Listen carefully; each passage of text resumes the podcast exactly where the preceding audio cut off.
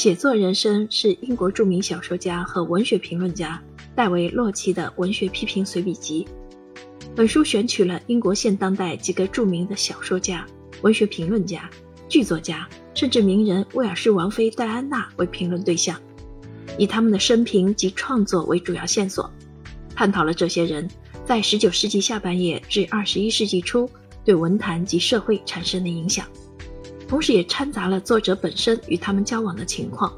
基于其中一部分人所持续的友谊。本书不仅评述了格雷厄姆·格林、金斯利·艾米斯等人的文学成就，也表达了作者对近百年来文坛先后出现的解构主义、建构主义以及后现代主义等理论的态度。作者戴维·洛奇，一九三五年出生于英国伦敦，早年就读于伦敦大学。伯明翰大学博士，英国皇家文学院院士，以文学贡献获得不列颠帝国勋章和法国文艺骑士勋章。一九六零年起执教于伯明翰大学英语系，一九八七年退职从事创作，兼伯明翰大学现代英国文学荣誉教授，已出版十二部长篇小说。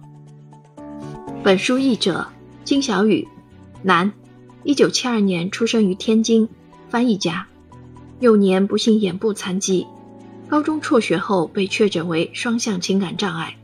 躁狂和抑郁交替间歇发作。一九九二年开始，金小雨几乎每年都要去医院。他通过自学掌握了英语、日语、德语。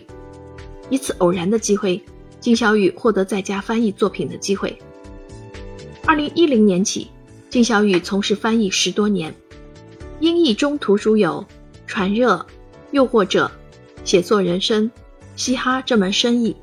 剧院里最好的座位》和《十首歌里的摇滚史》等。日译中图书有